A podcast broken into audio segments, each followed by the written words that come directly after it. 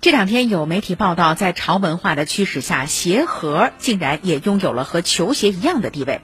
有一些二手鞋盒甚至可以卖到几千上万元。上海新闻广播微信公众号的文章说，作为一种小众需求，收藏球鞋原本是一些体育发烧友的爱好。当一些品牌黄牛、网店店主推波助澜之后，与此相关的潮文化就渐渐变了味儿。为了吸引更多人入圈，限量、联名发售等营销手段层出不穷。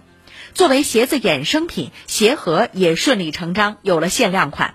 但想通过炒作鞋盒牟利，有着很大的风险，必须引起足够警惕。